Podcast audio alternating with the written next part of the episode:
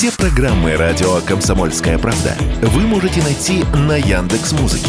Ищите раздел вашей любимой передачи и подписывайтесь, чтобы не пропустить новый выпуск. Радио КП на Яндекс Музыке. Это удобно, просто и всегда интересно.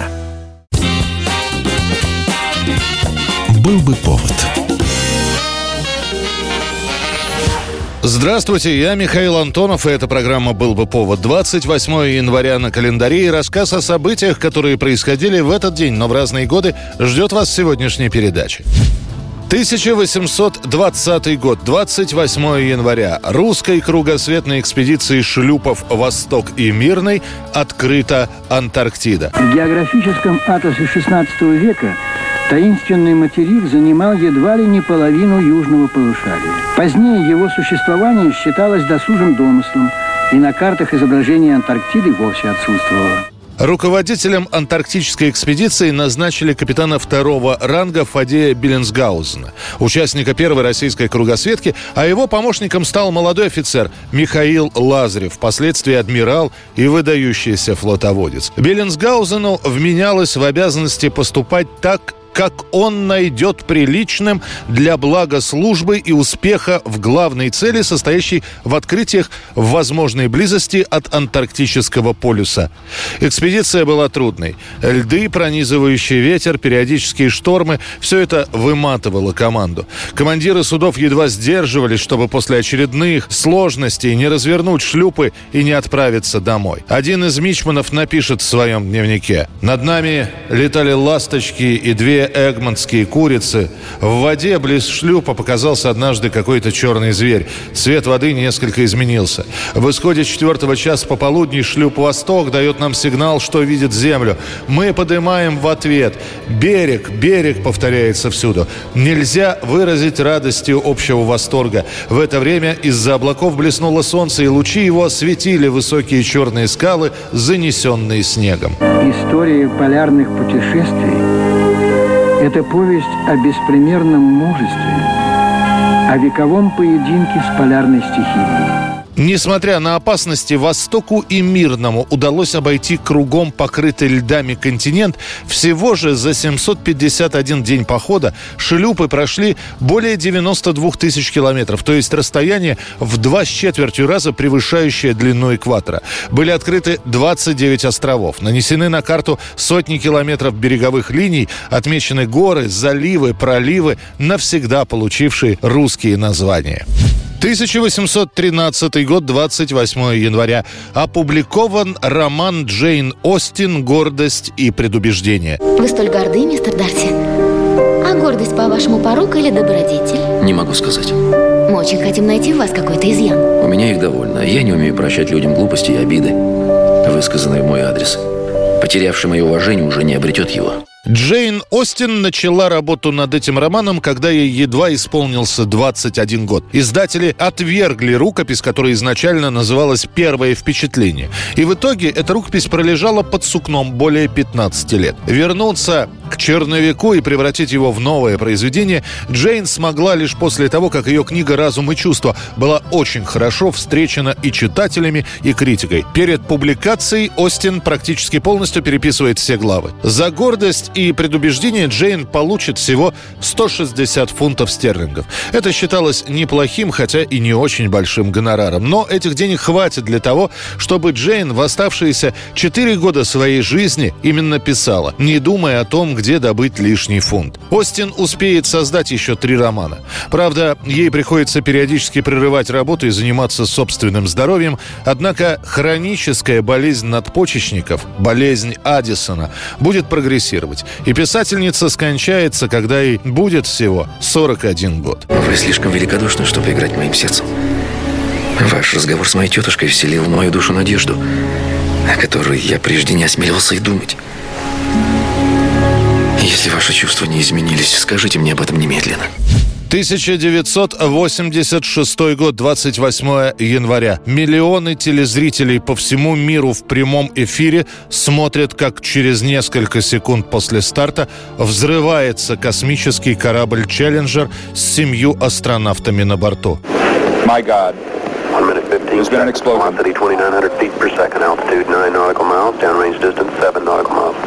This is not standard. Накануне старта представители фирмы, производящие твердотопливные ускорители шаттла, отказываются ставить подпись под допуском корабля из-за низкой температуры. В те дни во Флориде было очень холодно, до минус 6 градусов, а резиновые уплотнители в стыках между секциями твердотопливных ускорителей были рассчитаны на работу при температуре не ниже плюс 11. О прогарах в соединениях сообщалось в течение предыдущих девяти стартов. Но для НАСА космический космического агентства. Задержка запуска «Челленджера» более чем на 5 суток была неприемлема. Полет «Челленджера» должен был стать юбилейным, 25-м стартом в рамках программы Space Shuttle. В состав команды астронавтов входит учительница Шерон Маколифф. Она была выбрана из тысячи кандидатов и мечтала гражданским лицом отправиться в космос. Шерон хотела провести несколько уроков с «Челленджера» для школьников. Итак,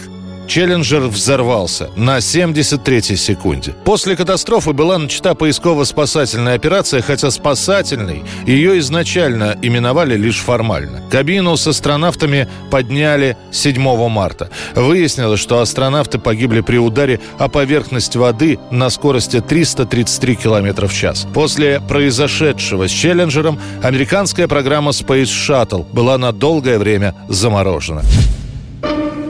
28 января 1958 года датская компания Lego регистрирует патент на самозащелкивающиеся пластиковые кубики, известные по всему миру как кирпичики Lego. Lego, a whole new world to build. This young girl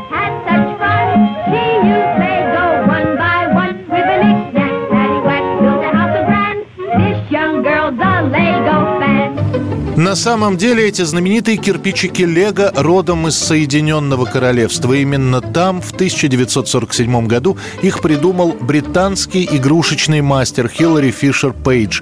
Он основал свою компанию Kiddy Craft и распространял конструкторы по магазинам. Правда, выпустив парочку наборов с этими самыми вот кирпичиками, Пейдж очень быстро переключился на другие идеи. А вот основатель компании Лего, которая выпускала деревянные игрушки, Оли Кирк Крис Кристиансен, наоборот, потенциал в этих кирпичиках увидел. И когда британец, разорившись, покончил жизнь самоубийством, Кристиансен быстро выкупил авторские права на конструктор. В 1955 году компания Lego презентует своим партнерам так называемую систему игры.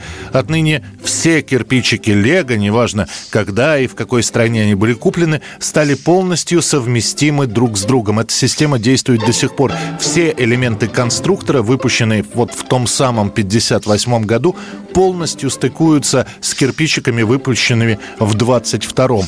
В том же году, в 58-м, Лего выпускает свою первую тематическую серию Town Plan, коллекция наборов, из которых можно было построить один большой город. Lego-Bausteine. Ein herrliches Spielzeug. Уже через 10 лет конструкторы Лего продаются в 42 странах мира, а в 1968 будет открыт первый тематический парк Леголенд. 1992 год, 28 января. Выпущенный в ноябре 91-го альбом Nevermind группы Nirvana добирается до вершины мировых чартов. И понадобилось ему для этого всего два с небольшим месяца. Nirvana обогнала самого Майкла Джексона, который со своей пластинкой «Опасный», в которую вложил огромное количество денег, оказался на второй позиции. Кобейн же с друзьями, располагая куда меньшей суммой, смогли смогли сделать невозможное – андеграундным альбомом сместить короля поп-музыки с трона. Сами музыканты свое лидерство в хит-параде практически не комментируют. Они в выматывающем туре, который завершится только к концу февраля. I'm so happy, cause today found my friends in my head. I'm so ugly, that's okay, cause so are you. Look on me. Is every day for all I care. And I'm not scared. Light my candles in our days, cause I found God. Yeah!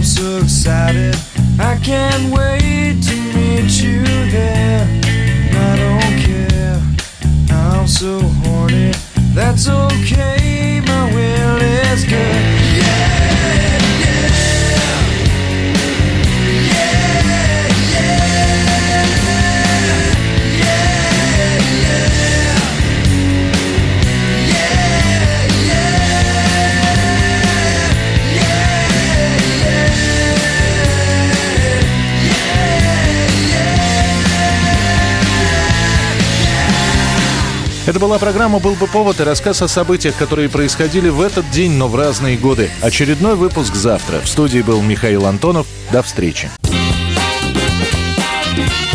«Был бы повод»